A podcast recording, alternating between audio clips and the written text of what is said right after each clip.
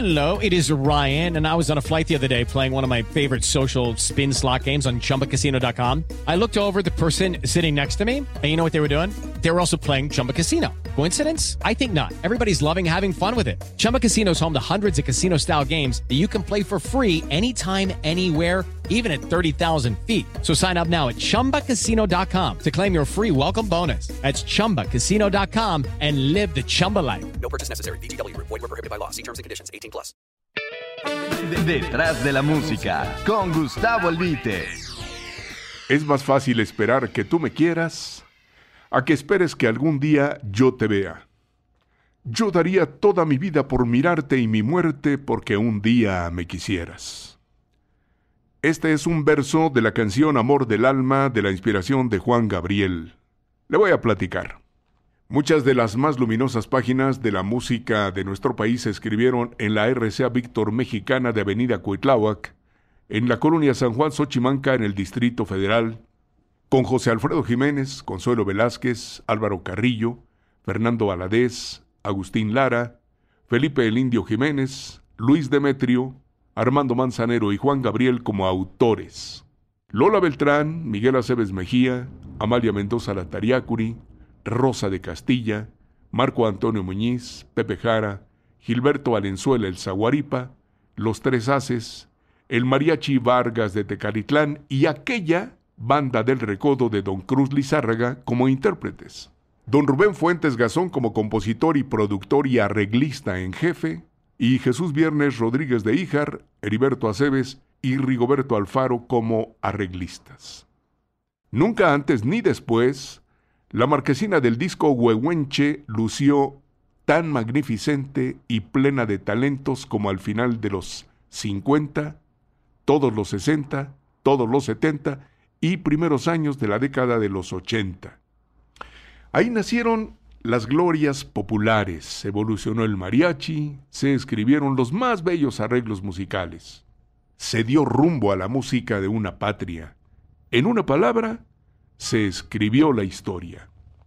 Y en esa historia, no mucho tiempo después de que Juan Gabriel y Rocío Durcal se conocen en una fiesta en casa de Lola Beltrán en la colonia Narvarte, y el de Parácuaro ya en pleno triunfo le manifiesta a la española su admiración de siempre, surge el proyecto por parte de los directivos de la RCA de que el autor produzca a la manchega.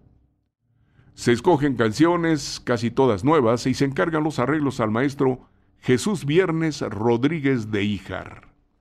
Principios de 1979.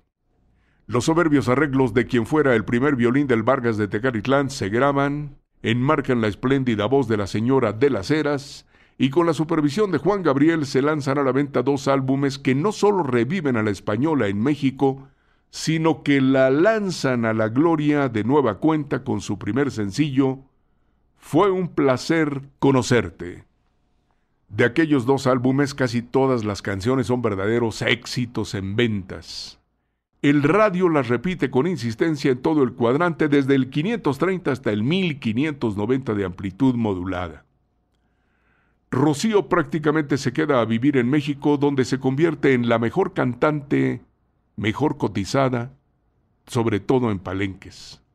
Y el panorama de la música mexicana se enriquece con la española más mexicana, interpretando canciones con mariachi.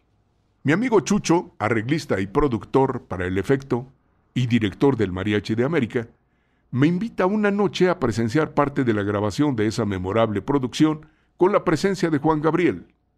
Rocío graba esa noche las canciones Tarde. Ya no vuelvo a molestarte, fue tampoco tu cariño y Amor del alma. La verdad, la grabación de este último tema me dejó mudo.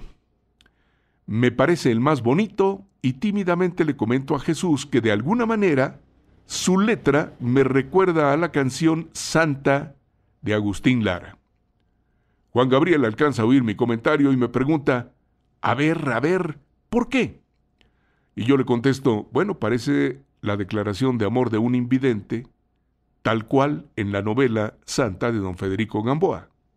Caramba, qué observador, me dice. Pues sí, fíjese que sí. Es la canción de un ciego para una mujer, pero ni modo que se lo ande contando a cada uno que escuche la rola. Amor del alma, como las demás canciones de esa doble producción, vende cientos de miles de copias. La gente la canta y la siente sin saber el origen ni el porqué de la hermosa letra que incluye las palabras ver, obscuridad, luz, silencio, mirarte y vea. Aquella noche la oímos completa, la volvimos a escuchar, la escuchamos 30 veces y la volvimos a oír. Rocío al final dice, ¿qué cara hay yo sin saber? El músico Chucho Rodríguez exclama, fíjate que ni siquiera me imaginé. Ríe estruendosamente Juan Gabriel y dice, como dijo el piporro, para que vean que no solo puros corridos canto. Así terminó divertido el autor la sesión de aquella noche. Creo que pocos hasta ahora sabemos la historia de esa canción. Si usted la oye, se dará cuenta del drama que encierra esa súplica de amor de un invidente. Pero, confieso que debí preguntarle a Juan Gabriel por qué o por quién la hizo. Yo creo que tal vez nunca nadie se lo preguntó. Parece condición general de personajes como Juan Gabriel partir del puerto sin saber qué lograron cambiar en la gente, en un pueblo, en un país, en un continente, en millones y millones de agradecidos seres humanos. Queridos amigos, la vida sigue, pero será la misma vida sin la inspiración de Juan Gabriel. Detrás de la música, con Gustavo Albite. I heart radio.